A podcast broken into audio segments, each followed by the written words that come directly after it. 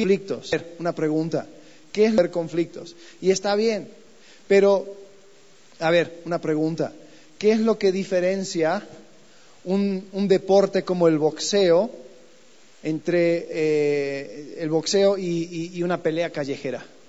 ¿Cuál es la diferencia? Las reglas. Lo que hace la diferencia son las reglas. ¿Por qué? Porque cuando yo estoy en el boxeo, mi, deseo no es matarte, eh, ni siquiera es hacerte daño, es operar dentro de los parámetros que me dieron como reglas y estar participando en ese deporte, ¿no? El matrimonio no es, un deporte, aunque a veces parece ser. Eh, Jessica, ¿tienes las fotos que, mandé? No, ok, bueno, después los paso.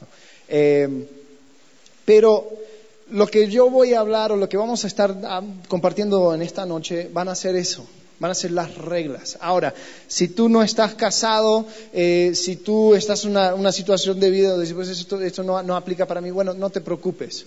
Eh, estamos, vamos a hablar acerca de vínculo más íntimo que existe en la sociedad, pero todo lo que vamos a hablar también va a aplicar a todo lo demás. Solo que es posible tener una amistad sin reglas, pero es imposible llevar a cabo un matrimonio sin reglas. Eh, es posible tener hermanos y vivir, convivir con ellos de una forma eh, pasiva, pero es imposible llevar una buena relación con tu cónyuge sin ser intencional en las reglas. Entonces, por eso vamos a tocar esto, pero quiero que sepan que todo lo que vamos a compartir hoy también vale en cualquier otra relación que tengamos. Así que vamos a orar, después vamos a entrar directamente al tema. Oremos. Padre, gracias porque tú eres bueno, nos has dado tu palabra. Señor, queremos ahora, en este momento, identificar cuáles son los parámetros, cuáles son las reglas que tú tienes para nosotros. Señor, en esta, área de los matrimonios, Señor, en, cuanto a los conflictos, te pido que eh, nos ayudes. Señor, que nos ilumines y que nos des también la fuerza para llevarlo a cabo. Te agradecemos en el nombre de Cristo Jesús. Amén. Bien, ok. Tenemos que vivir con reglas. Y sabes, vas a, vas a escuchar muchos, muchos sermones, muchas, eh, muchos mensajes, muchos blogs que hablan acerca de tantas reglas, tantas reglas, tantas reglas. Ok, yo también. Eh, entonces yo tengo nueve. y vamos a ir viendo. Hay algunos que son doce, otros que son cuatro, otros que son cinco, otros que son... No importa. Eh, la idea es eh, ser fiel a los principios que existen aquí, ¿no? vamos a pasar la mayoría de nuestro tiempo en el libro de Efesios, Efesios capítulo 4. Así que si tienes tu Biblia, simplemente ten tu dedo en su mayoría en Efesios capítulo 4. ¿Por qué Efesios capítulo 4? Bueno, Efesios capítulo 4 es eh, el capítulo después de que Pablo revela a la iglesia de Éfeso su nuevo estado en Cristo. Capítulo 1 habla acerca del gran misterio, el hecho de que por medio del Padre, por medio del Hijo, por medio del Espíritu Santo, somos copartícipes en, eh, lugares celestiales, tenemos una esperanza viva, eh, fuimos sellados, fuimos predestinados, eh, todo por el puro afecto de su voluntad. Capítulo 2 empieza a abrir un poco más este panorama, habla acerca de que ustedes que antes en otro tiempo erais de un una forma ahora por gracia. Efesios capítulo 2, versículos 8 y 9, algunos lo saben de memoria, por gracia sois salvos por medio de la fe, esto no de vosotros, es don de Dios. Y después en el capítulo 3 abre un poco más y dice, esto es el misterio, el misterio es que ustedes ya no son gentiles y ya los judíos no son judíos, pero en Cristo somos una nueva humanidad, somos una, es, una nueva forma de vivir la vida, es una nueva manera donde no tiene que ver con, cosas externas como la circuncisión, no tiene que ver con cosas eh, eh, internas como seguir parámetros en la ley, en el Torah, eh, no tiene que, pero sí hay una santidad, pero ¿de dónde proviene eso? Es por medio de Cristo. Y después capítulo 4 y capítulo 5 y capítulo 6, hablan acerca de, bueno, siendo nosotros nuevos humanos, una humanidad nueva, habla, en Efesios habla acerca del nuevo hombre, es un término genérico que significa humanidad, antropos, y, dice, siendo ahora una nueva humanidad en Cristo, ¿cómo debemos de vivir? ¿Cuáles, cuáles son los parámetros por el cual eh, debemos conducirnos? Ahora, no eh, habla específicamente acerca del matrimonio en capítulo 5. Nosotros vamos a ver el capítulo 4, porque como digo, son cosas que podrían servir de manera general, pero vamos a tratarlos hoy de manera específica en cuanto al matrimonio. ¿Sí? ¿Me están siguiendo? Ok, repito para los que acaban de llegar, eh, tengo unas hojitas aquí adelante, ahora son menos. Si, si traes hojitas tú, la idea es que aquí en esta caja al terminar el servicio escribas todas las preguntas, las preguntas de lo que sea, sea, hemos estado hablando acerca de familias, eh, de, amistades, de noviazgo, hoy vamos a hablar acerca de matrimonio, si hay alguna circunstancia por la cual tú estás eh, pasando y no quieres decir, oye, tengo un primo, tengo un amigo, tengo, ¿no? Eh, escribe tu situación, no pongas tu nombre y vamos a tratarlo la última semana. Entonces, cualquier situación que tenga que ver con los vínculos, las relaciones, que tienes, entonces ahí puedes poner tu pregunta ahí en esa cajita blanca al terminar el servicio. Ok, em, entremos. Nueve reglas, nueve reglas. La primera cosa lo vamos a encontrar en Efesios capítulo 4, versículos 1 y 2. Alguien que lo lea, por favor. Efesios 4, 1 y 2.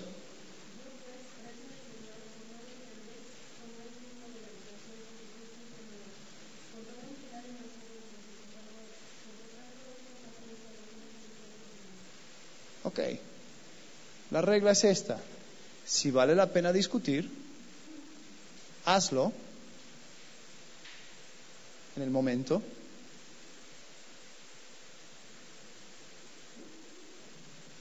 más efectivo.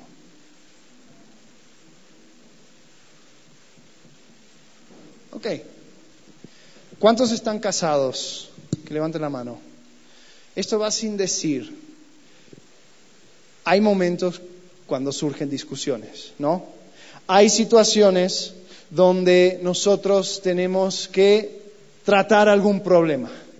Y sabes, aquí en Efesios capítulo 4 dice, os ruego que andéis como es digno de la vocación con que fuisteis llamados. Fueron llamados a ser hijos de Dios, fueron llamados a una nueva humanidad. Y dice, con toda humildad y mansedumbre, soportándoos con paciencia los unos a los otros en amor. ¿Sabes? Por eso puse esta primera parte si vale la pena discutir. Dice que nosotros fuimos llamados a hacer qué? A soportar con paciencia. Ahora, eso significa que van a haber veces donde ni siquiera hay, el, conflicto tiene que llegar a ser una discusión. Eh, los que, los que, han, los que se acaban de casar, los que han pasado un año, año y medio en el matrimonio, a veces les cuesta un poco más porque llevan una cierta forma de, de, hacer las cosas eh, y, y, más si pasaron mucho tiempo de solteros y como que se, se fueron calcificando sus, eh, eh, sus costumbres.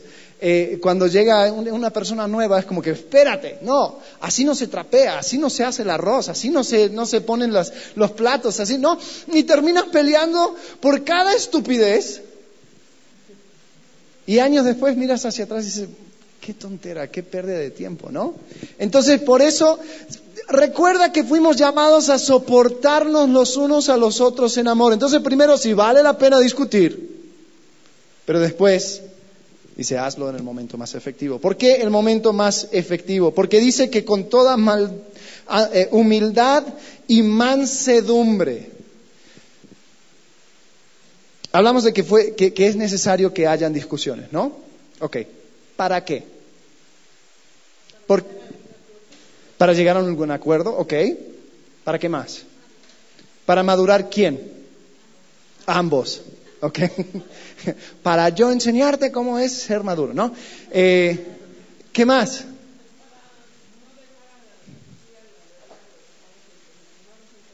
¿Ok? Para, sí, para aclarar, ¿no? Para madurar, para ayudar. Entonces, la clave aquí es buscar el momento más efectivo, porque si yo estoy con mi pareja y ella está que, sus orejas ya se pusieron rojas por el enojo, de nada me sirve decir, viste, yo te dije, porque te acuerdas de tal y tal cosa y no sé qué y no sé cuánto. No, ¿no? Y ya sale el dedito y... Eh, me voy a sentir mejor yo, pero no es el momento más efectivo, porque no lo estoy haciendo con mansedumbre ni humildad. No estoy soportando a nadie con amor. Lo que estoy haciendo es vomitar mi veneno, mostrar que ahí estoy para eh, ganar la batalla. Mira, eh, la, clave aquí es el momento más efectivo. Hay veces donde vas a tener que esperar, hay veces donde vas a tener que tal vez eh, entender el contexto. ¿Cómo? Más, ser más prudente, sí. yo, yo me sorprendía, después entendí, ¿no? Pero decía, pues como la tercera semana del mes siempre me agarran las broncas más fuertes. Después entendí por qué. Eh, pero como hombre a veces cuesta entender de que hay un cierto momento donde tal vez las cosas se vuelven más complicados eh, para, encontrar esa, esa, coinonía, ¿no? Entonces, eh, busca la efectividad. Esa sería la primera cosa, ¿no? Porque dice, soportando con paciencia los unos a los otros en amor. Algunos otros versículos Eclesiastés 3.1, si estás tomando nota, todo tiene su tiempo y todo lo que se quiere debajo del cielo tiene su hora. Otro versículo, Proverbios 15.23, la palabra a su tiempo, cuán bueno es. La palabra, eh, Eclesiastés 3.1 y Proverbios 15.23. Número dos,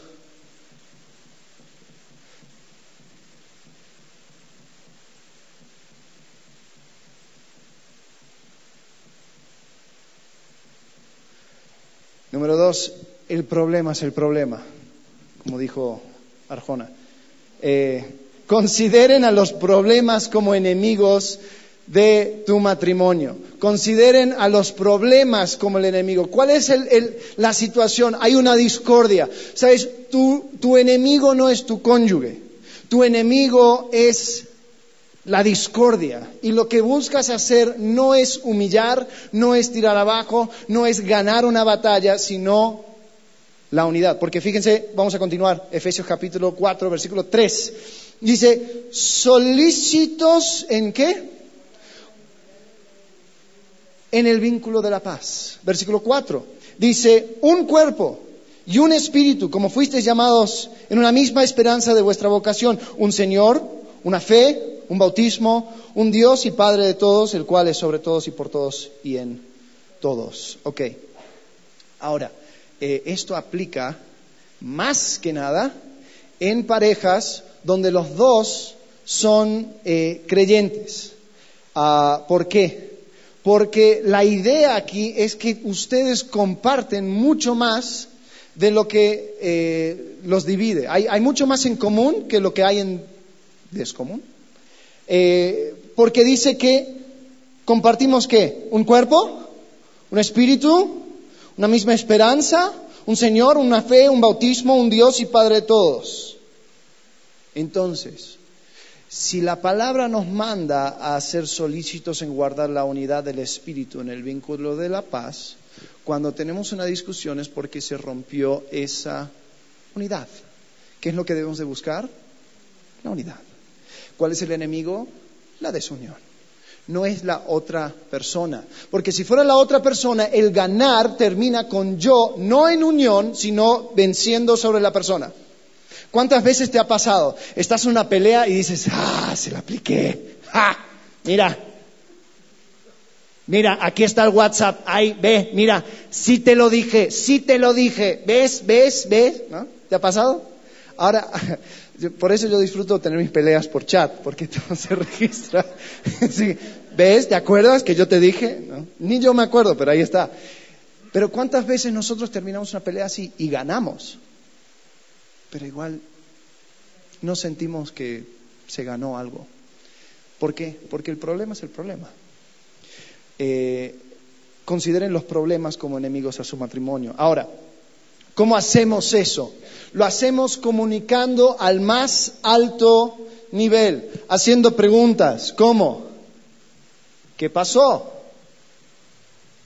Hablando de eventos, ¿no? Que eh, hablemos acerca de los sucesos, ¿no?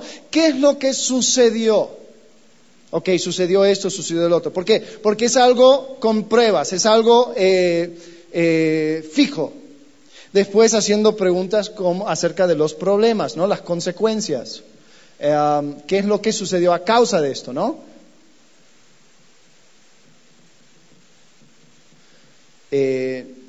no sé, mi amor, ¿qué es lo que sucedió?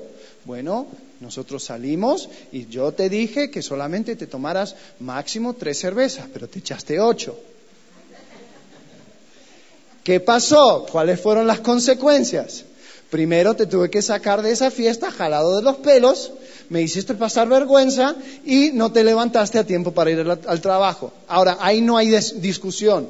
Eh, simplemente estamos hablando de lo que sucedió y cuáles fueron las consecuencias. Y por lo último, es cómo me siento. Ahora, es muy importante ver este tema, porque si nosotros vamos a considerar el problema como el centro, el, real problema, ¿no? No, no la otra persona, tengo que hablar en términos de yo. Yo me siento así. Yo siento que tú no le pones importancia a estas cosas. Yo siento que hay algo continuo en tu vida donde tú haces esto y actúas de esta forma. Yo percibo, yo, ¿por qué? Porque de otra manera atacas el carácter. Tú eres un borracho. Tú eres un desgraciado. Tú eres un, ¿no? ¿Y cuántas veces nosotros hablamos en esos términos y decimos, tú eres? ¿Y qué hacemos? Atacamos el carácter y la identidad. Ahora, si vemos Efesios capítulo 4, una fe, un bautismo, un Dios, ¿cuál es mi carácter? ¿Dónde está escondido mi identidad? En Cristo. Si entiendo que mi cónyuge es un pecador, una pecadora, y lo son, entonces debo de entender que su carácter y su identidad, así como la mía, debe de estar continuamente siendo transformado por el Espíritu Santo. ¿Es así o no es así? Ayuda, ayudo la situación usando términos como tú eres así, tú eres asá. No, ¿por qué? porque estoy entonces atacando a la persona. Entonces tenemos que entender que el problema es el problema y no la persona. Eh, vamos al número tres. ¿Preguntas hasta ahora? ¿Dudas? ¿Ejemplos? Ah. ok, número tres. Recuerden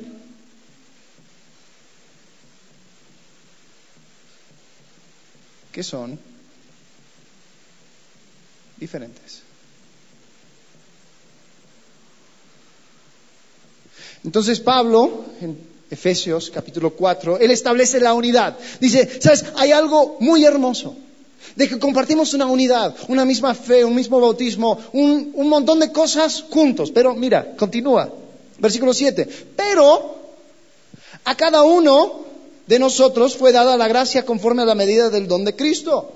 Por lo cual dice, subiendo a lo alto, llevó cautivo la cautividad y dio dones a los hombres. Y eso que subió, ¿qué es? Sino que también había descendido primero a las partes más bajas de la tierra. El que descendió es el mismo que también subió por encima de todos los cielos para que llenara todo. Y él mismo constituyó, constituyó a unos apóstoles, a otros profetas, a otros evangelistas, a otros pastores y maestros, a fin de perfeccionar a los santos para la obra del ministerio, para la edificación del cuerpo de Cristo. Ahora, ¿esto qué tiene que ver con el matrimonio? Él acaba de establecer la unidad que tenemos en el cuerpo de Cristo, ¿no? Pero después empieza a hablar acerca de la diversidad por medio de los dones. Dice, cada uno tiene un rol diferente algunos apóstoles, algunos profetas, algunos maestros, todos según Dios quiso, ¿no?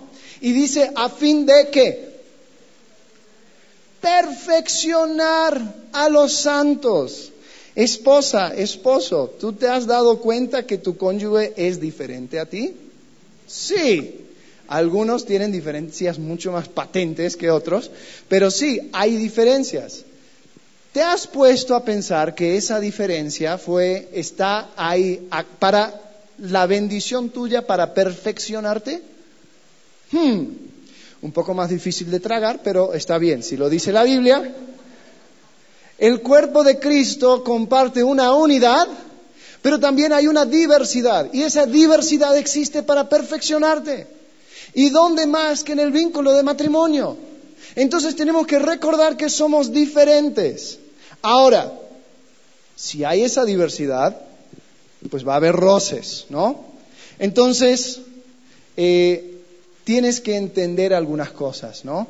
Tienes que entender su manera de em, amar. Algunos hablan acerca de los idiomas del amor, ¿no? Eh, es interesante, no se encuentran los idiomas del amor en la Biblia, pero sí podemos ver por experiencia de que algunas personas aprecian ciertas cosas más que otras cosas, ¿no? Algunos dicen, ay, pues yo sé que me amas porque me traes regalos, yo sé que me amas porque me das un abrazo, yo sé, que me amas porque eh, me, me, halagas, yo sé que me amas porque me sirves. ¿Sabes? El, el ser negligente a eso termina siendo egoísta. Porque muchas personas dicen, no, pues yo qué te voy a decir, yo te dije que te amaba en el altar y eso no ha cambiado. En el momento que cambie, te lo digo. ¿No? Entonces nunca más te digo que te amo, nunca más te digo palabras cariñosas, nunca más te doy un abrazo, aunque yo sé que la otra persona lo pide a gritos, pero eso no es mi forma de amar, eso no es mi forma de mostrar amor. Bueno, la cosa es que olvidamos que somos diferentes, ¿no? Tenemos que recordar que somos diferentes y tenemos que entender su manera de expresar dolor. Eh, yo me voy a hacer, yo, yo me voy a volver rico porque voy a escribir un libro. Se me ocurrió la idea hace unos meses, todavía lo estoy, que quede entre nosotros, por favor. Así como hicieron los, los cinco lenguajes del amor, yo quiero escribir un libro que se llama Los cinco lenguajes del odio. porque he descubierto que hay diferentes maneras de expresar dolor. Algunas personas son ácidos, algunas personas son sarcásticos como ellos solos y se mantienen en la pelea y siempre están con una respuesta. ¿No? Otras personas se alejan, ¿no? Tú me ofendiste, no te voy a hablar por un mes. Y se van. Y siempre cuando preguntas cómo estás, no pasa nada, ¿no? ¿Tienen las imágenes? Ah, hay uno, hay uno de un hombre con, con una chica que está, que está con un fondo. No, esa no. bueno, este, esta, esta, podría aplicar, ¿no? Aparentemente he dicho algo que te ha molestado. Eh, y después está, hay otro. Uh, no, la otra. Solamente tengo esta. ¿Estás celosa? No. ¿Seguro que no? Sí, pues dame un beso. Pídeselo a tu amiguita. Entonces, todo está bien, todo está bien, todo está bien. Otras personas explotan, ¿no? Ahora, ¿qué sucede? Si yo soy una persona que soy silencioso, y yo, generalmente sucede con los hombres, ¿no? Yo puedo estar en el coche y estar manejando por cinco horas y no pasa nada, yo estoy en mi mundo, estoy pensando, hay una, una canción y, me, pongo a pensar en el artista, ¿y qué sucedió con esa chica? Creo que se suicidó, pero no, pero, pero después se unió, y la, otra, la, que está sentada al lado está pensando, ¿y por qué no me habla? Ya han pasado diez minutos y seguro que está enojado, ¿no? y, y tenemos que entender que Tal vez para mí no hay problema, ¿no? Pero para ella sí. Eh, tengo que entender que también si ella se distancia, mi esposa no es así. Si ella se distancia, aunque si fuera yo, no hay bronca. Pero si yo veo que ella hace un par de horas que no me habla, pues algo sucede. Entonces tengo que entender, dentro de esto de los conflictos, que somos diferentes. Mi manera de amar, mi manera de recibir o, de, demostrar, de expresar dolor. o sea, porque también nosotros, Mira, hay otra cosa, y en algún momento tal vez vamos a hacer una serie acerca de esto en los domingos. Me impresiona la, la, manera en que Jesús supo ir detrás de las preguntas, supo ir detrás de la acción y ir directamente a la persona. Hay, hay veces, si tú tienes eh, la bendición de vivir con una persona que su carácter es ser explosivo en, el dolor, en el enojo, eh, muchas veces lo que termina sucediendo es que simplemente respondes a esa respuesta, ¿no? ¡Eh, qué pasa! ¡Ay, no me hables así!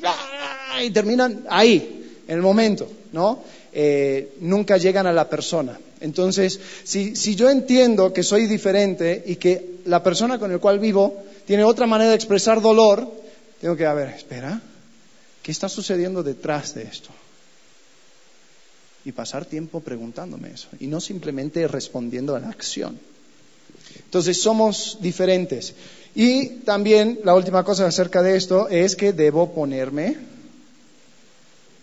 en el lugar del otro.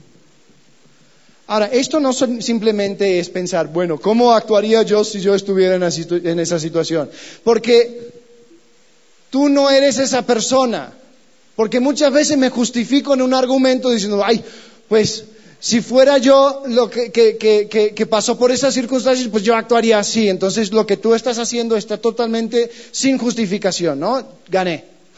y ahí se acabó la discusión. No, no, no, no. O sea, ponerme en el lugar del otro es entender el trasfondo, es entender la manera que, mi pareja eh, recibe, interpreta información, es eh, realmente ponerme en esa circunstancia, o sea, es entender también los antecedentes. Todo, incluso del propio conflicto. Hay personas que pasan años, años, años eh, con una mala actitud, con un mal comportamiento y después como que se les prende el foco, ¿no? Y dicen, wow, me he dado cuenta que estoy mal y he estado mal por estos 10 años. Y pedimos perdón y, se arreglan las cosas, pero después la primera vez que sucede, una vez más, ay, se puso mal. Pero ella tiene que entender, no, no, no, no, no. Lo que tú tienes que entender es que ya son 10 años de daño, de dolor, de heridas, y apenas estás tratando de arreglar la situación. Dale tiempo, ponte en lugar de la otra persona. ¿No? Muchas veces pensamos que somos muy, o sea, ay no, pero si me perdonó ya, todas las cosas olvidadas, espera, dale tiempo, soportando los unos a los otros, en amor, con paciencia. O sea, gloria a Dios que Cristo te cambió. Dale chance que Cristo la cambie a ella, que le cambie a él también. ¿No? O sea, somos muy generosos con nosotros mismos, pero cuando pero el otro se tiene que poner al día. No, no, no, ponte en el lugar del otro. Número cuatro, hasta ahora, ¿preguntas? No, ok. Número cuatro, sé un buen oyente. Ok. Efesios capítulo 4, versículos 14 y 15. Y es otro pasaje que vas a decir, ¿qué? ¿Qué tiene que ver? Pero vamos a leerlo. Eh, hasta que todos lleguemos a la unidad de la fe y del conocimiento del Hijo de Dios, a un varón perfecto, a la medida de la estatura de la plenitud de Cristo, para que ya no seamos niños fluctuantes, llevados por doquiera de todo viento de doctrina, por estratagema de, de, hombres que para engañar emplean con astucia las artimañas del error, sino siguiendo, fíjate en ese, en ese término, siguiendo la verdad en amor crezcamos en todo, en aquel que es la cabeza, esto es Cristo, de quien todo el cuerpo bien concertado y unido entre sí por todas las coyunturas que se ayudan mutuamente según la actividad propia de cada miembro, recibe su crecimiento para ir edificándose en amor. Dice, busquemos la ¿qué? Verdad en amor. Muchas veces nosotros estamos buscando la victoria y no la verdad. Y la persona nos está diciendo algo, pero ni siquiera ha terminado la primera frase y ya estamos pensando en cómo le voy a responder. Entonces, eh, eh, la pelea son si, si, si encontraríamos eh, una transcripción de la, de la pelea, sería, oye, pero tú te acuerdas porque cuando sucedió esto que, nosotros salimos, ay sí, pero no, pero, no, no, hay, no hay punto en ningún lado, porque es, te corto, te corto, te corto, te corto, te corto. Y, y así continúa la discusión. No somos listos para escuchar. Ahora, te pregunto, ¿sabes, ¿sabes cómo puedes saber si estás listo para escuchar o no? Si tú podrías, si tú, si existiera la posibilidad de que el problema fuera completamente tu culpa, ¿te gustaría saberlo? Gracias por la respuesta honesta. la verdad es que no, muchas veces no. Ni siquiera queremos, queremos saber si fue mi culpa. Yo solo quiero asegurarme que me quedo con la menor cantidad de culpa, ¿no? Entonces estamos tirándonos lodo y el punto de la pelea es quedarme con la menor cantidad de lodo posible. No es encontrar la verdad. Ahora, vamos a suponer que estamos haciendo esto, ¿no? hablando en términos de qué pasó, cuáles fueron las consecuencias, cómo te sientes. Hombre, mujer, espera a que te diga. Es que yo me siento así, yo me siento así. No, no interrumpas con, oye, pues, la verdad es que estás loca. nada que ver, no, no, no, no, no, no, no, así no fue, así. Ah, ah, ah, y nos vamos. Permita que la transcripción de tu pelea tengan puntos. O sea, espera a que exprese su idea y aunque fuera, o sea, las cabras se le fueron por el monte, ¿no? La verdad no tiene pie ni cabeza su argumento. Permita que se condena solita. Yo hablo en términos femeninos porque es mi experiencia, ojo. Todo, lo que digo también funciona a la inversa. Eh, deja que hablen. y bueno, esto sí es específico para los hombres. Hombres, hay veces donde tu esposa simplemente se quiere desahogar. Ni siquiera quiere tener una pelea contigo. Simplemente quiere decir, pucha, es que tuve un día horrible y la verdad es que todo me salió mal. Pero si comienzas a decir, no, pero qué, no, no que te levantaste sonriendo y no, la verdad estás, ok, ya, te metiste en un problema. Porque la verdad es que tenemos que ser buenos oyentes, buscando la verdad, no buscando la victoria.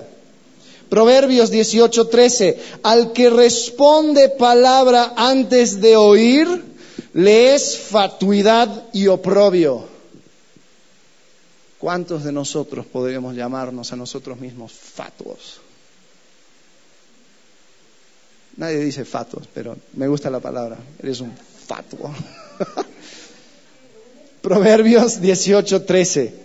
Al que responde palabra antes de oírle es fatuidad y oprobio. Tú no vas a ganar esta batalla por tener la primera, la primera respuesta.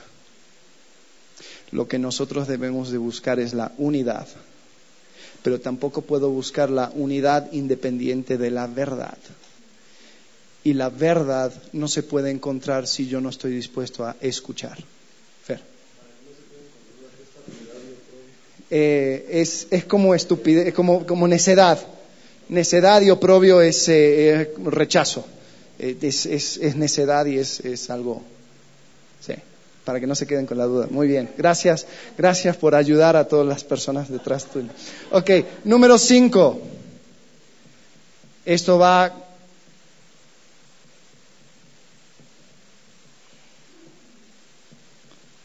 con la, con la última con número cuatro, pero, pero más explícito. Sean honestos, sean honestos.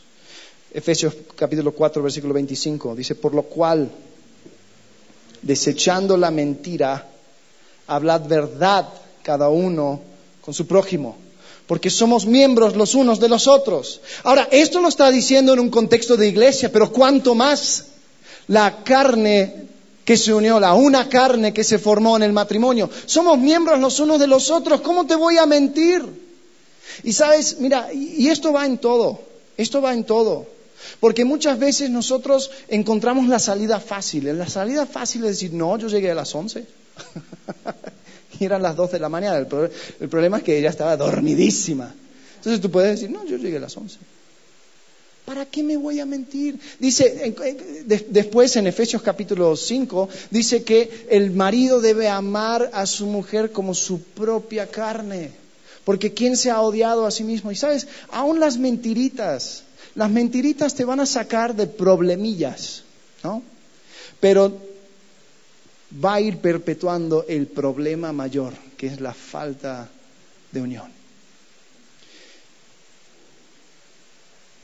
Debemos de evitar las mentiritas.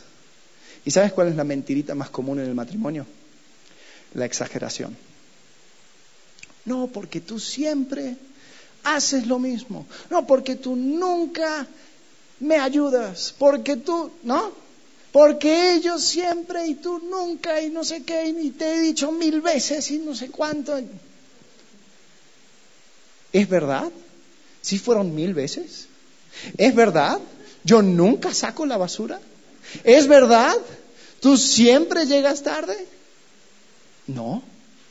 Entonces no lo digamos. Porque cuando yo empiezo a exagerar, me estoy desviando de mi meta, la unidad y la verdad en amor. Nunca vas a encontrar la verdad en medio de la exageración. ¿Están de acuerdo? Ok. Sean honestos. Ok. Um, Proverbios 28, 13, otro, otro versículo. El que encubre sus pecados no prosperará, pero el que los confiesa y se aparta alcanzará misericordia. ¿Cuántos de nosotros hemos tenido que cachar a nuestro cónyuge en una mentira y eso nos ha destruido la confianza? Pero ¿cuántos de nosotros también hemos tratado de ocultar una cosa, no siendo honestos, pensando que así voy a conservar la unidad. Una pregunta, una unidad basada en mentira, ¿es unidad? No. Entonces, ¿para qué, para qué seguimos jugando el jueguito? ¿Cuánto más? Y, sabes, eh, eh, un conflicto basado en una, en una mentira si yo lo confieso y me aparto, dice Proverbios que puedo alcanzar misericordia y este hasta puede resultar en una mayor unidad. ¿Sabes lo que me gustaría? Tal vez todavía tengo un trabajo largo que hacer, que con mi esposa llegara una, una confianza tal que si alguien levanta un reporte en contra mío, mi esposa, su primera reacción sea, no, eso no es cierto, porque mi esposa no me mentiría, ni en lo grande ni en lo pequeño, ni en lo que le conviene ni en lo que no le conviene. Sin embargo, muchas veces por las mentiritas voy tirando abajo esa confianza. Pero digo, ay, es una pequeña cosa. Ay, no, pero este, la, verdad no importa. Pues, ¿qué importa si ella sabe si, si, si fui fiel a la dieta o no? La verdad, eran unos camarones fritos bien ricos. Ella no tiene que saber nada. ¿No? Eh, entonces tenemos que asegurarnos que seamos honestos. Y sí, muchas veces en esas mentiritas, en la exageración pequeña, eh, a, lo largo no sucede nada. Pero sería mucho mejor quitarnos ese, ese mal hábito antes de que se nos vuelva algo grande. Seamos honestos. Número seis. Busca siempre acortar el conflicto. Eh, dice Efesios 4:26, airaos pero no pequéis, no se ponga el sol sobre vuestro enojo, ni deis lugar al diablo. Ahora, algunos toman esto y dicen, por eso yo nunca me voy a dormir enojado con mi esposa. El que lo dice está mintiendo. Porque cuántas veces han, deseado un king size para poder cada uno estar más a su esquina, ¿no? Eh, va, si tú lo haces, bien por ti. Pero yo sí soy el primero en confesar que han habido muchas veces donde he pasado más de una noche con un, conflicto sin resolver. Eh, pero, ¿sabes? Yo creo que la meta debe ser esta, buscar acortar el conflicto. la primera vez te duró una semana, que la próxima sean cuatro días. y después de eso que sean tres, y después que sea un día, y después doce horas, y después seis horas. Eh, la idea es, no, no, tiene tanto que ver con el que ponga el sol, sino en, la próxima, en el próximo versículo. Ni deis lugar al diablo. ¿Sabes por qué? Porque cuando hay desunión, ahí estamos permitiendo que el diablo tenga un lugar. Estamos invitando que él entre por medio de esa apertura de la desunión.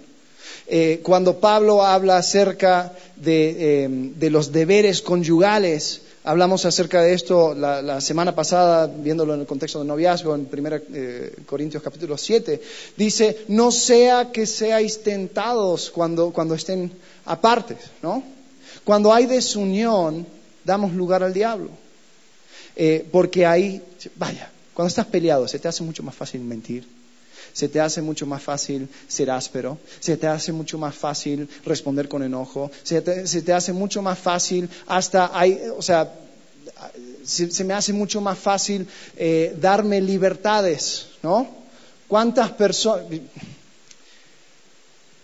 Ok, quiero ser discreto, pero, pero, pero sé que también ustedes saben de qué hablo.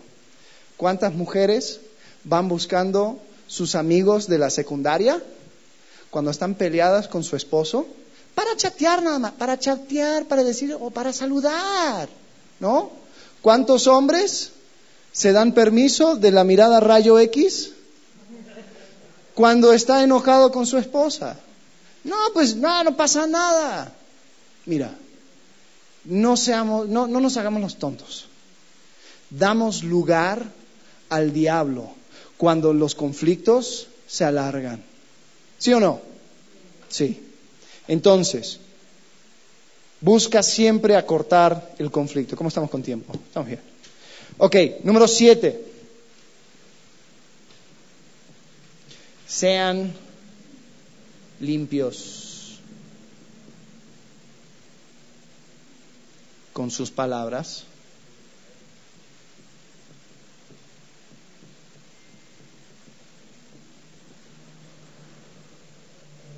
sin sarcasmo,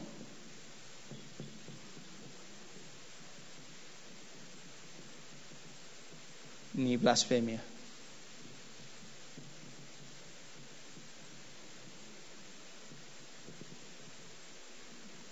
Tenemos que asegurarnos de que estamos cuidando, el número dos, de que el problema es el problema y que tenemos que ser limpios en, nuestro, en nuestra pelea ninguna pelea debajo de la cintura.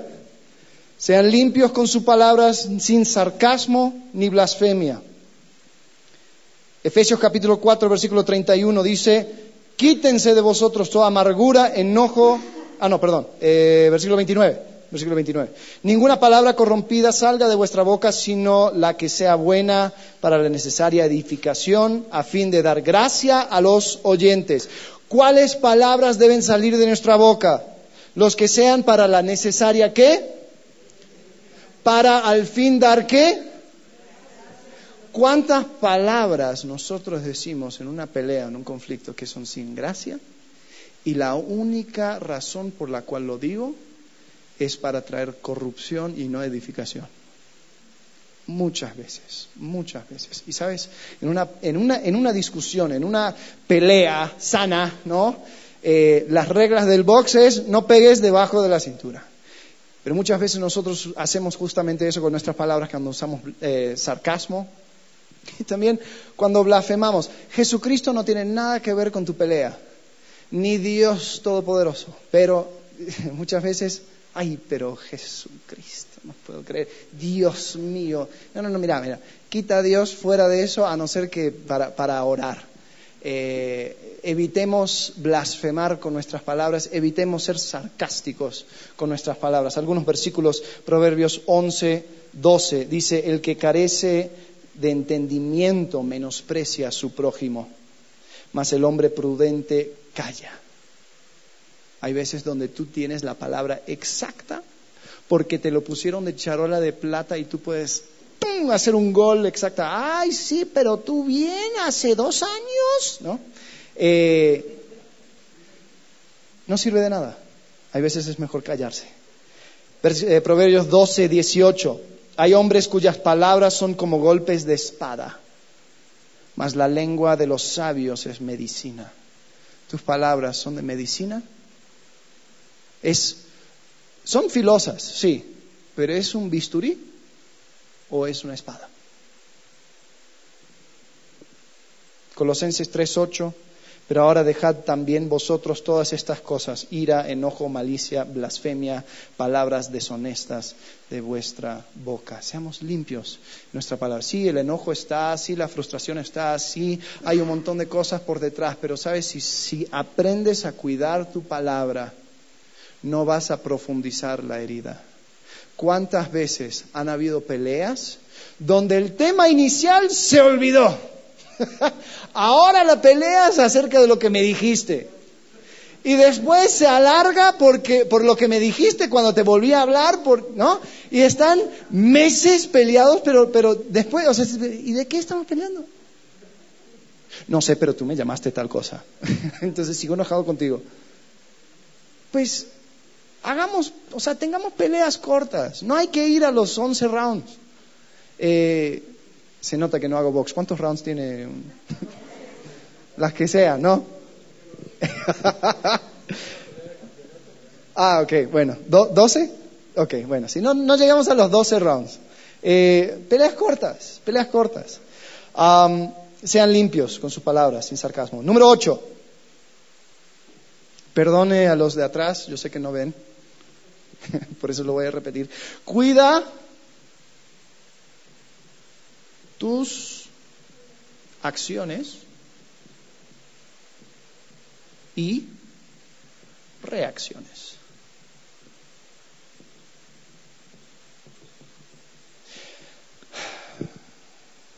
Efesios 4:31, quítense de vosotros toda amargura, enojo, ira, gritería y maledicencia y toda malicia. Sabes, nosotros tenemos que dejar gritar, tenemos que dejar tirar la puerta, tenemos que dejar eh, cualquier tipo de violencia física, eso no tiene lugar, no tiene lugar en una, en una pelea constructiva, si se podría decir. El momento que tú ya em, pones manos para hacer daño, eh, fuera de juego, ya, se acabó, eso, eso, eso es pecado y eso no se debe hacer. Cualquier tipo de gritería, ¿no? cualquier tipo de, de, reacción, ¿no? Porque, porque después está el jueguito de que pues yo no comencé, ¿sabes? Tú eres responsable por tus reacciones también. Y hay veces donde tú no comenzaste, pero sabes, lo que a ti te corresponde es llegar cabizbaja y decir, ¿sabes qué? Cuando estábamos peleando yo, yo te hablé de esta manera y te pido perdón. Aunque, aunque estuviste respondiendo a un insulto y no, pues mi honor, y, ¿no? y empezaste a soltar palabrotas y, y pues se entiende, ¿no? Sí se entiende, pero ¿cómo debemos de vivir ahora en esta nueva humanidad? Sin enojo, ira, gritería, maledicencia y toda malicia. Entonces yo soy responsable por mis acciones y reacciones. No, es que ella, ella me hizo, me, me, me, me volví loco, es que me, puse tan furioso. Culpa tuya. Hazte cargo. Proverbios capítulo, capítulo 14, versículo 29. El que tarda en airarse es grande de entendimiento, mas el que es impaciente de espíritu enaltece la necedad.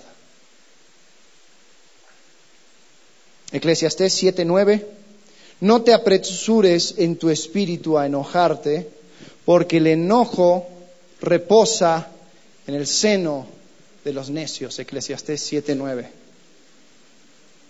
Ahí llegamos a la última. Em, perdonen y pidan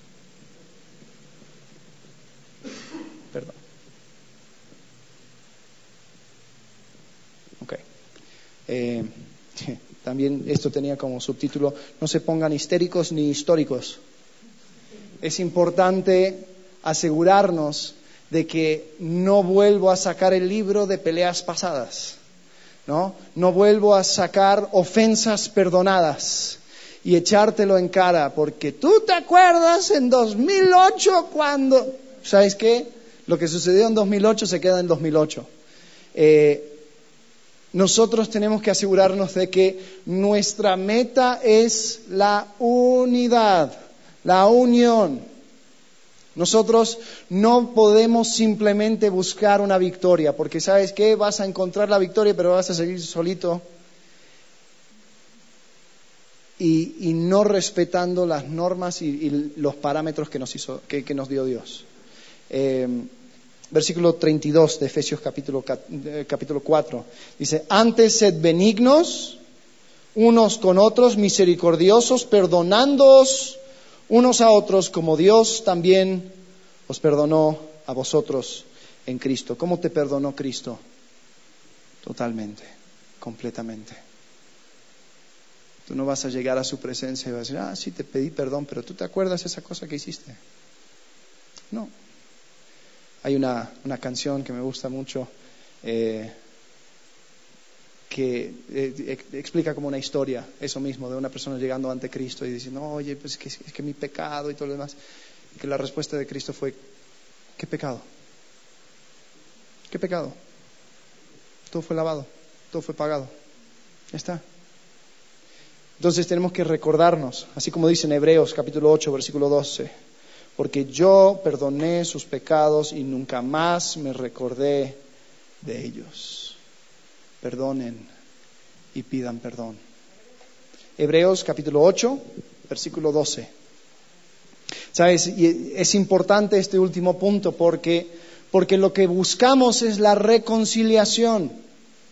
Eh, no puede existir un matrimonio donde la... Eh, y yo sé que en nuestra necedad solemos decirlo, pero no puede existir una circunstancia donde el, final de la, de la pelea, la conclusión es, jamás te la voy a perdonar. ¿Ah? ¿Cuántas veces lo decimos? Jamás te la voy a perdonar. Eso no puede existir. Eso no puede existir. Puede existir, me cuesta perdonarte, sí, ok. Esto va a tardar mucho tiempo, sí, ayúdame a perdonarte también, pero el jamás te voy, te lo voy a perdonar, no puede existir. ¿Están de acuerdo? Ok. Y la próxima es pidan perdón. Pidan perdón. Em, mira, estas nueve reglas lo fundamentamos en la escritura y son los como dije, algunos ponen 12, otros ponen 4, otros ponen 8, pero yo, yo, yo creo que sí, o sea, lo, pudimos respaldar con mucha escritura. Es decir, a mí no me importa el resultado de la pelea. Si tú terminaste ganando y, la otra persona terminó derrotado y llorando y diciendo, uy, es cierto, y ya. Si tú violaste alguno de estos principios, pida perdón. Oye, mira, yo sé que ya todo, terminó y todo, pero simplemente te quiero pedir perdón porque sí perdí la paciencia. O, ¿sabes qué? No, fui totalmente honesto en esto. Eh, la, la verdad es que no te consideré. Nos tenemos que regir a estas reglas, independiente del resultado, porque se necesitan dos personas para pelear. Y nunca, o casi nunca, yo diría solamente en el caso de Jesucristo, los conflictos que tuvo Jesucristo era 100% culpable la otra persona, cero culpable yo. Nunca es así. Y así como hablamos el domingo, a veces a ti te va a corresponder el 10%. Ah, pero el 10%, ¿no? ok, hazte cargo de tu 10%. La verdad, eh, perdóname, perdóname por esto. Y tal vez hasta tu cónyuge te va a decir, oye, ni te preocupes, ¿no? La verdad la culpa es lo tuyo. No, en serio, eso, eso no estuvo bien. La estoy reconociendo. Y, gracias por ser misericordioso, misericordiosa, pero, pero sí me quiero hacer cargo de esto, ¿no? Eh, entonces, tenemos, tenemos que, que, tomar eso en cuenta. ¿no? Así que, bien, si vale la pena discutir, digo, ok, ahora sí voy a entrar a la pelea, hazlo en el momento más efectivo. El problema es el problema. Eh, considera a la circunstancia, la desunión como el enemigo, no, no la persona. Recuerden que ustedes son diferentes, se tienen, ustedes ven la vida de otra manera y sabes, la Biblia dice que eso es para tu bendición, eso es para tu bien, las diferencias son buenas. Eh, recuerda también que la primera cosa que debemos de buscar es la verdad, no la victoria. Entonces tienes que ser un buen oyente, que la transcripción de tu pelea tenga puntos y espero que tenga un punto final, pero que por lo menos tengan frases completas. Ah, sean honestos, busca siempre acortar el conflicto. Que si tuviste el conflicto una vez y duró una semana, pues que la próxima dure cuatro días, después tres, y después dos, y después una hora. ¿no? Que siempre sea menos y menos y menos, porque vamos abriendo esa brecha para que el diablo eh, nos tiente y todo lo demás. ¿no? Número siete, sean limpios con sus palabras, sin sarcasmo ni blasfemia. Esas dos cosas no tienen lugar en una pelea, en una discusión. Sarcasmo no ayuda para nada y la blasfemia mucho menos. Cuida tus acciones y reacciones, griterío, eh, enojo, maledicencia, palabras corrompidas, maldiciones, todo, todo eso no tiene lugar. Hay veces donde es mejor callarte y decir, ¿sabes qué? Yo siento que este, esta discusión no va a ningún lado si quieres podemos hablar poco después. No hay problema.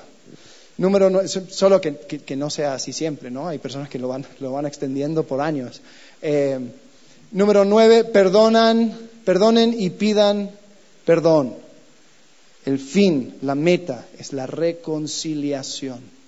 la reconciliación. ¿Cómo podemos nosotros hablar acerca de Cristo y decir, sí, es que Cristo estableció el matrimonio como una muestra de amor con Cristo y su iglesia. Pero yo a mi cónyuge no le aguanto. Pero te quiero hablar acerca de ese Cristo que nos unió. y nosotros dos estamos en Cristo y compartimos una fe, compartimos un Salvador, compartimos un mismo espíritu, compartimos un montón de cosas. Pero mi cónyuge no le aguanto no puedo estar con esta persona. No, no, no. Ok, ¿sabes qué? El que termina siendo afectado eres tú, tu testimonio, tu efectividad, tu, tu, muestra, la manera en que tú muestras a Cristo ante el mundo. Comienza con tu matrimonio. Comienza con mi matrimonio. Si yo no puedo hacer eso, entonces cada vez que comparto, pues terminan sintiendo como si fueran palabras huecas. Porque en capítulo 5 de Efesios, Él establece eso, lo que acabamos de leer, y ese pasaje que leemos en todas las bodas y todo lo demás, ¿no? Amén a su esposa como Cristo amó la iglesia y se entregó a sí mismo por ella. Está, está pintando una imagen, un cuadro, con Cristo en el centro. Y el, el paralelismo es que marido y mujer son como Cristo y la iglesia. Yo no puedo decir amo a Cristo, odio a mi esposo, porque no, no puedo decir amo la iglesia, pero odio a mi esposa, porque entonces tu, tu matrimonio deja de ser esa lumbrera, esa luz, esa muestra.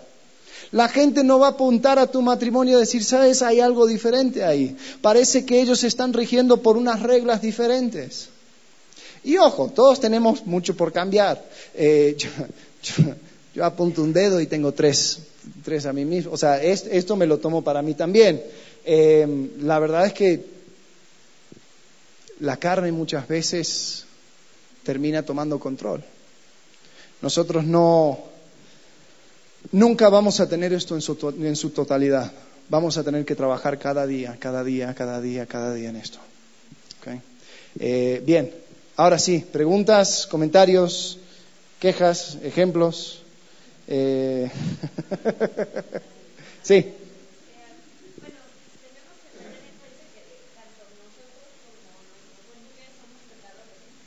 Sí. Uh -huh. Ajá. Y siempre estamos expuestos a que Sí, sí. Tenemos que recordar que somos, somos pecadores, nuestro cónyuge es pecador también, pecadora. Eh, aquí es donde podemos reconocer, ¿no? Um, yo no soy perfecto, la persona con la cual me casé tampoco es perfecta, por lo tanto, vamos a ir caminando cada vez más hacia Cristo. Sí, eh, definitivamente. Y por eso, por eso la, la- meta es, es la reconciliación. O sea, es, es entender de que esto va a seguir pasando. Van a haber más discusiones, más peleas, más broncas, eh, más roces, porque es parte de nuestro crecimiento. Eh, pero por eso también debo tener muchísima gracia, muchísima misericordia, muchísima paciencia, es la primera cosa, ¿no? Y hay veces donde, donde tengo que decir, ¿sabes qué? Ni, ni vale la pena. Yo sé, yo sé que esto lo hace porque es parte de su proceso y él lo sabe, ella lo sabe. Entonces vamos a seguir caminando en esto, yo voy a soportarlo, ¿no? Tal vez de vez en cuando se necesita una llamada de atención. Oye, mira, yo sé que estás luchando con esto, pero quiero que sepas que, que a mí también me afecta, me duele, pero vamos, vamos juntos, ¿no? Entonces, sí, definitivamente. ¿Alguien más? Sí.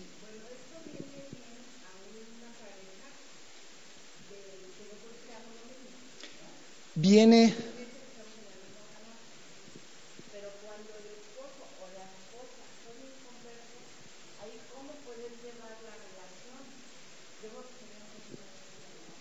Eh, sí, o sea, esto, correcto, esto viene bien para una pareja donde los dos tienen su ancla en Cristo. Sí, definitivamente, eso es lo ideal, eso es, eh, es andar con los cuatro pistones o seis pistones o ocho, cual sea tu, tu coche, ¿no? Pero eh, cuando...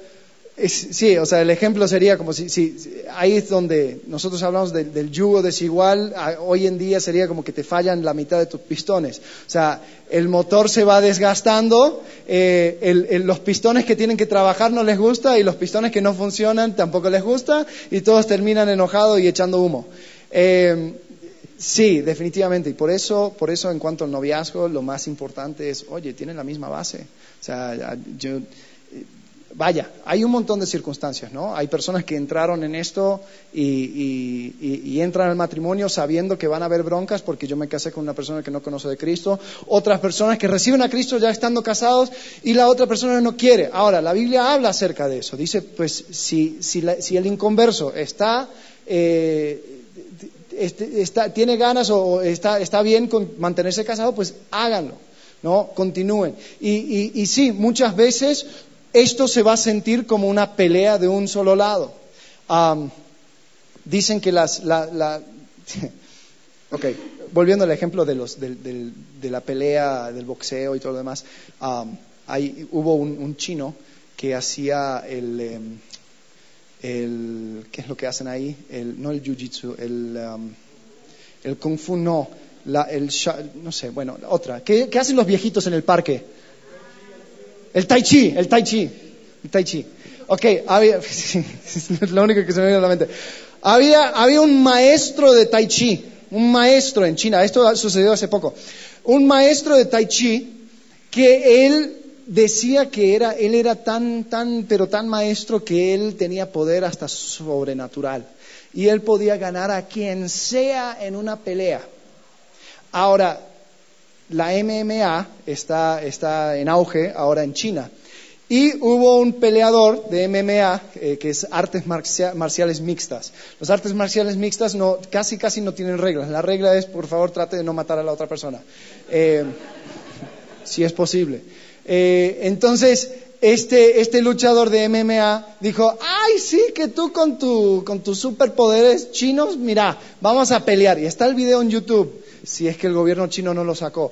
Pero duró cuatro segundos. El tipo de MMA le dio, una guamisa. Y, no, se, acabó.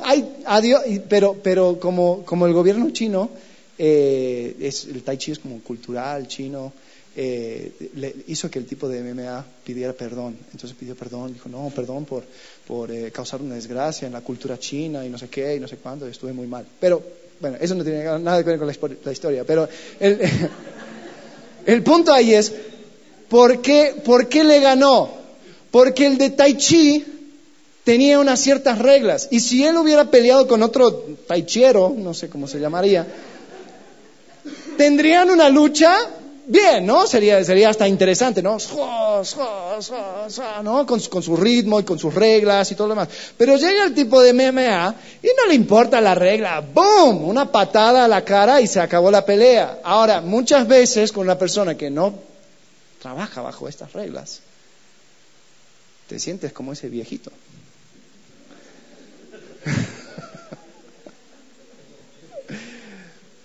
Pero te digo algo, tarde o temprano, esa persona se va a dar cuenta que el único agresivo en esta pelea es él o es ella. Se va a dar cuenta que la otra persona está siendo regido por un poder que no viene de sí mismo, que se mantiene bajo unas reglas sobrenaturales. ¿Y sabes lo que va a suceder? Esa persona va a empezar a hacer preguntas. Ahora, si tú también desechas las reglas y te pones a patear, pues entonces te metiste a las reglas de MMA. o sea, bienvenido a su arena. Tenemos que asegurarnos de que independientemente de cómo actúa la otra persona, tú te mantienes con tus guantes de box puesto, ¿no? Ahora cambié la metáfora, ahora es box. Eh, y que no vayas tirando patadas, porque no se vale en el box. Hay, hay reglas. Y es mucho, mucho, mucho más difícil cuando la otra persona no se rige por esas reglas. Pero eso no es tu responsabilidad. Tu responsabilidad es regirte bajo estas reglas. ¿Por qué te los dio? Dios. ¿Otra pregunta? ¿Duda? ¿Sugerencia? ¿Queja? ¿Comentario? Ok, y después.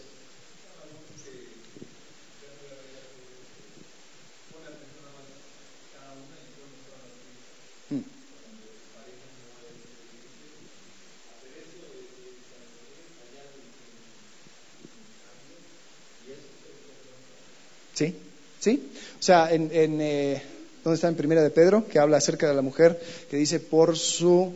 Eh, Primera de Pedro 3.1, por su actitud o por su comportamiento casta y en silencio, básicamente dice. O sea, ni siquiera predicando el Evangelio, ¿no? O sea, eh, mira, un inconverso no necesita los diez mandamientos cada vez que llega a la casa borracho.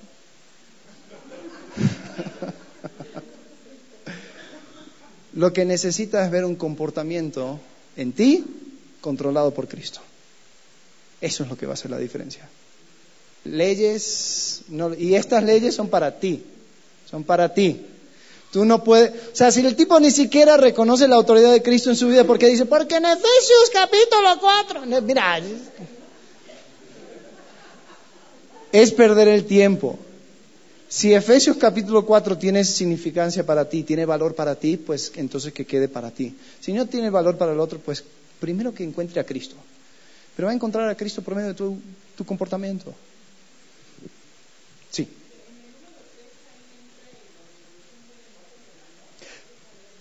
Sí, sí. Podría, o sea, la pregunta era si el número 3, recuerden que son diferentes, entra lo de los cinco lenguajes del amor.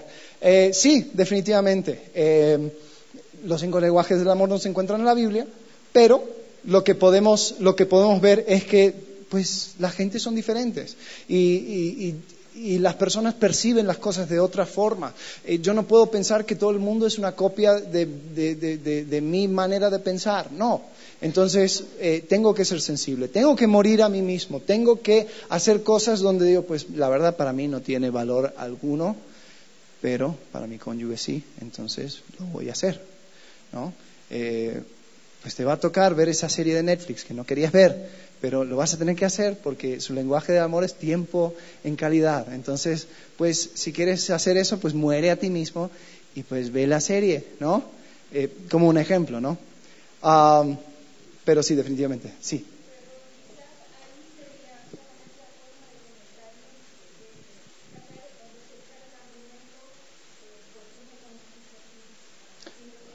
¿Cuál? ¿Hay, hay dónde? ¿Cuál? En el número tres. Ok, que el, que el número tres, ahí podemos desechar el argumento, así me conociste. Sí, definitivamente. Recuerden que son diferentes y ¿sabes qué? Podría agregar algo. Y seguimos cambiando. hay, un, hay un proverbio eh, chino, japonés, asiático que dice, ningún hombre, perdón, no tengo mucha cultura asiática, eh, ningún hombre entra en el mismo río dos veces. Y, es verdad, porque el agua sigue corriendo. Y, nosotros también seguimos creciendo, seguimos siendo influenciados por nuestras circunstancias.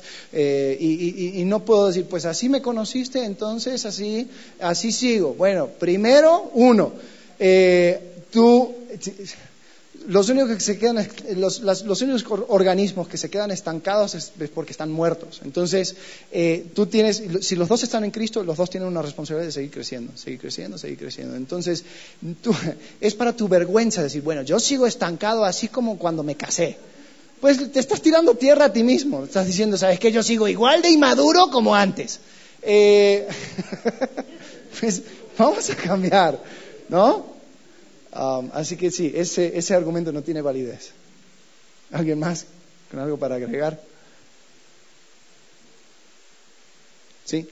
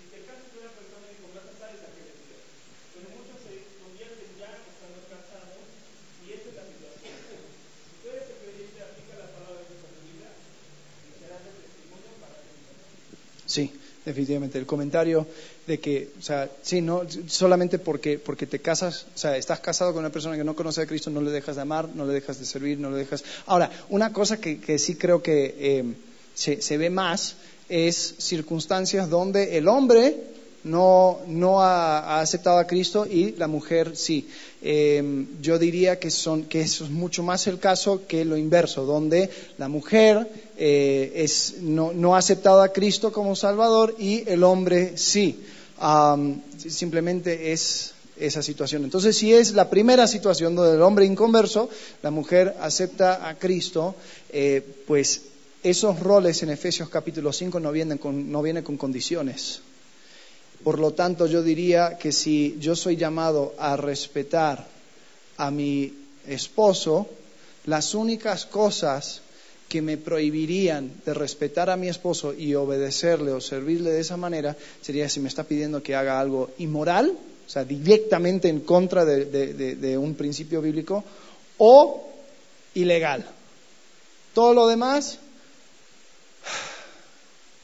o sea, lo que dijiste, Oscar, era claro. O sea, muchas veces, o sea, si, nosotros lo que buscamos es la unidad, ¿no? La unión, pero yo a escondidas estoy yendo a la reunión de oración eh, y después, o sea, él se entera, pues en dónde, dónde está la confianza, ¿no? Y, después digo, ah, pues, ¿de qué, aprendí, qué aprendiste en la reunión? No, ¿cómo debo respetar a mi marido?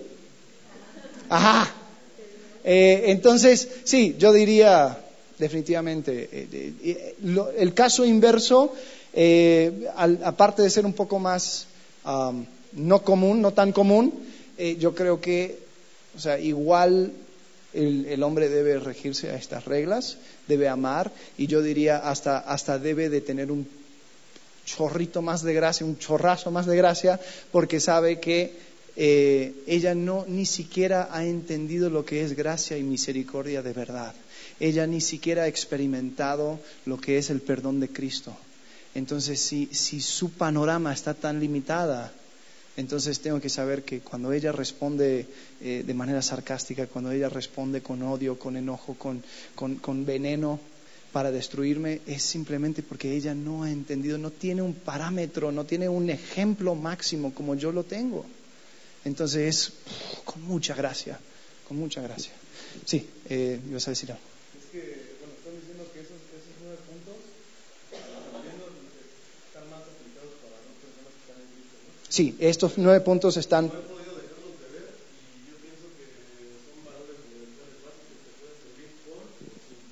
Sí, no, definitivamente.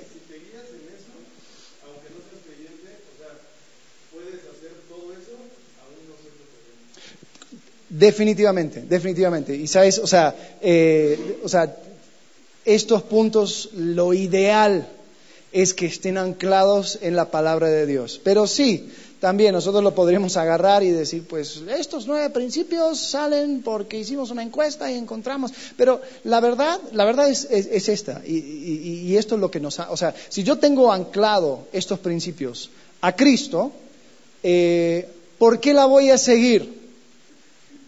Aun cuando me es difícil, porque Cristo lo dijo y Él quiere lo mejor para mí, ¿no? Ahora, si son principios universales, sí, sí, son, valen, vale, ojo, o sea, todos los principios sirven para, personas sin Cristo. O sea, hay, hay, personas que, que, se lo pasan dando talleres y charlas motivacionales basados en proverbios. se basan en el libro de proverbios, o sea, esto fue escrito, o sea, ni, ni eh, ¿cómo se llama este grande que tiene la quijada enorme? Eh, el, que hace las charlas motivacionales, el que ya despierta el gigante en ti, eh, es un gringo. Bueno, sí, él es la copia del, otro. Eh, bueno, no importa. El punto es, todos esos principios lo encuentras en la Biblia.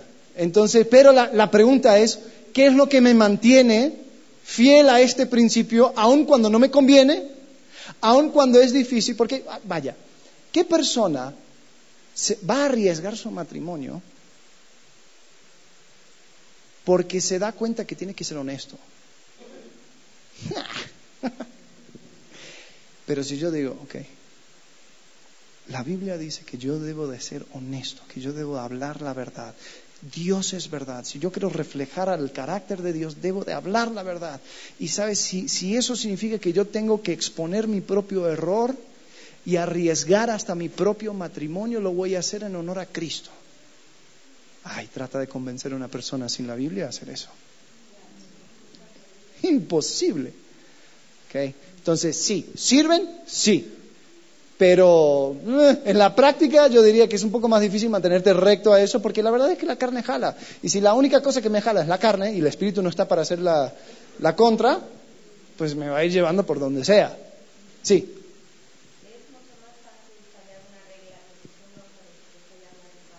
Así.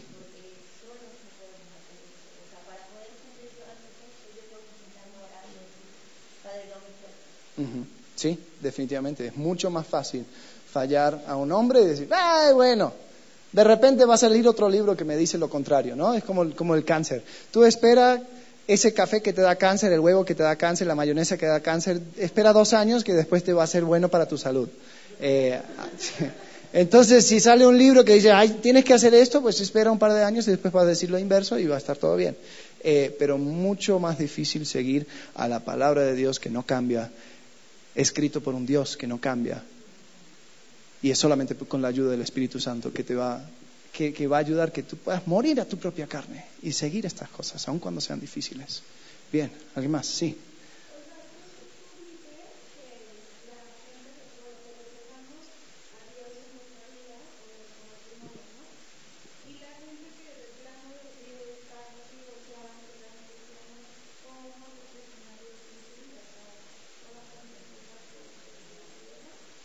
Bueno, la pregunta era si, si, nosotros reflejamos a Dios en nuestro matrimonio, reflejando la unión de Cristo con su iglesia, como una persona que se ha divorciado refleja a Dios. Eh, yo no reflejo a Dios cuando soy deshonesto. Yo no reflejo a Dios cuando eh, digo una cosa eh, sin amor. yo, hay un montón de cosas donde no reflejo a Dios. Entonces, así como yo hablo acerca del matrimonio como una manera que refleja a Dios, sí, es, verdad. O sea, el divorcio es algo que eh, va, rompiendo esa, em, esa manera específica de reflejar a, Dios. Vaya, tú reflejas a Dios siendo padre. Y cada vez que hay una palabra y una manera de, de, tratar, y vamos a hablar acerca de la relación de padres e hijos, pero cada vez que yo muestro como padre, eh, un rol que no está lleno de amor, no está lleno de, paciencia, no está lleno de cuidado. Y yo estoy dando a mi hijo, a mi hija, un patrón de Dios como padre incorrecto.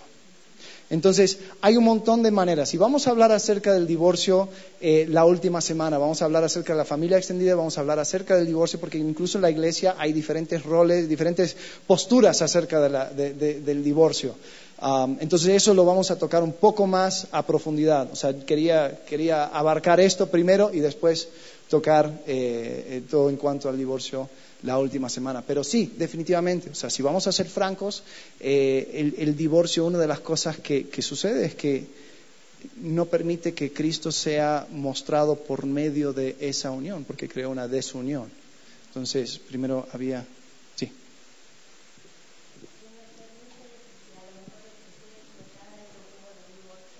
Mm-hmm.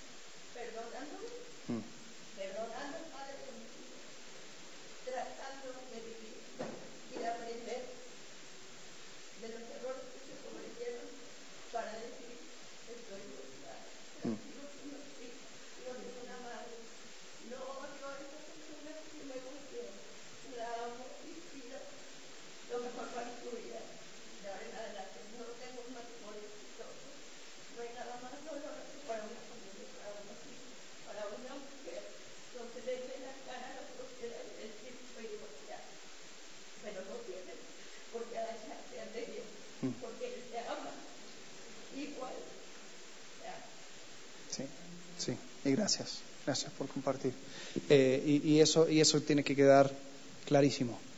Eh, el divorcio, me voy adelantando un poquito, no, no, vamos, a, vamos a, por eso queríamos dedicar un, tiempo para hablar acerca de esto. El divorcio no es una puerta, pero sí es un huequito en la pared donde hay casos donde es algo que se tiene que tomar. Pero cada caso es diferente. Y, y así como, como un huequito en la pared, no era parte del plan original de la casa, en una, circunstancia extrema, en una situación específica, puede servir como una salida. Eh, entonces vamos a, y, sí, o sea, no hay ninguna, o sea, hablando acerca del matrimonio, hablando acerca del noviazgo, hablando acerca de todas estas cosas, los, los, mira, los vínculos rotos, a veces nosotros dentro de estas relaciones creamos identidad y empezamos a pensar de que porque esta relación se rompió, porque esto no funcionó, porque esto se echó a perder, entonces siempre estoy marcado delante de Dios como algo menos. No es cierto, no es cierto, no es cierto. Hay, hay principios, sí, hay consecuencias, sí, hay circunstancias, sí, o sea, pero delante de Dios nosotros podemos eh, mantenernos con la confianza de que no hay nada, nada, nada, nada que nos puede separar de su amor. Y eso es el vínculo más importante. Una persona más. Cuando hay infidelidad por parte del esposo, ¿ok? Eh, bueno, por parte del esposo o la esposa, ah, no te libras. Ajá. Eh, igual, vamos a hablar acerca de esto la última semana. Eh, Jesús habla acerca del divorcio, pone una sola cláusula a causa del adulterio. Eh, entonces, es una razón legítima para divorciarse, no es la única eh, manera de proceder. Hay, hay personas que dicen, bueno, te me fuiste infiel, así que la única cosa que me queda es divorciarte. No necesariamente. Ahí es donde queda en ti. ¿Okay? Hay, hay posibilidad de perdón, sí. Pero Jesús reconoció de que eso era una ruptura tan fuerte en el contrato de matrimonio, de que eso podía librar a una persona de las responsabilidades de ella. Sin embargo, lo que Cristo siempre busca, lo que Dios siempre busca es la reconciliación. Pero vamos a hablar un poco más acerca de esto eh, en la última semana. Incluso eh, los que llegaron tarde, por eso también tengo estas hojitas, estos papelitos. La idea es que escriban todas sus preguntas, lo pongan aquí, porque incluso vamos a tener un tiempo de preguntas y respuestas. Así que eh, cualquier pregunta no tiene que ser solamente tocante al, matrimonio, también el noviazgo, también eh, padres, hijos, amistades, todo lo que vamos a hablar, la idea es que podamos también hablar acerca de circunstancias y se pueda hacer de manera anónima para que no, no tengas que decir, oye, tengo un primo, un amigo que me dice que está pasando por esta situación. No, no, no, eh, no te preocupes. O sea, la idea es buscar una respuesta al problema. Bien, sin nada más, vamos a orar. Eh, y después pasemos unos momentos. Si hay más preguntas, igual vamos a estar y dando vueltas por un ratito más, pero vamos a dar por concluido esta noche. Oremos. Padre, gracias porque aunque sabemos que el matrimonio es difícil, sabemos que hay conflictos, sabemos que hay problemas. Señor, tú nos diste los parámetros, las reglas para poder llevar exitosamente una relación que te glorifica. Señor, gracias porque podemos buscar en tu palabra la respuesta, Señor, para terminar viviendo una vida que te refleje. Señor, te pido que podamos ser fieles a estos parámetros, a estas reglas. Señor, no por nosotros mismos, sino por tu gloria. Señor, queremos vivir vidas que te glorifiquen a ti. Te agradecemos. En el nombre de Cristo Jesús. Amén.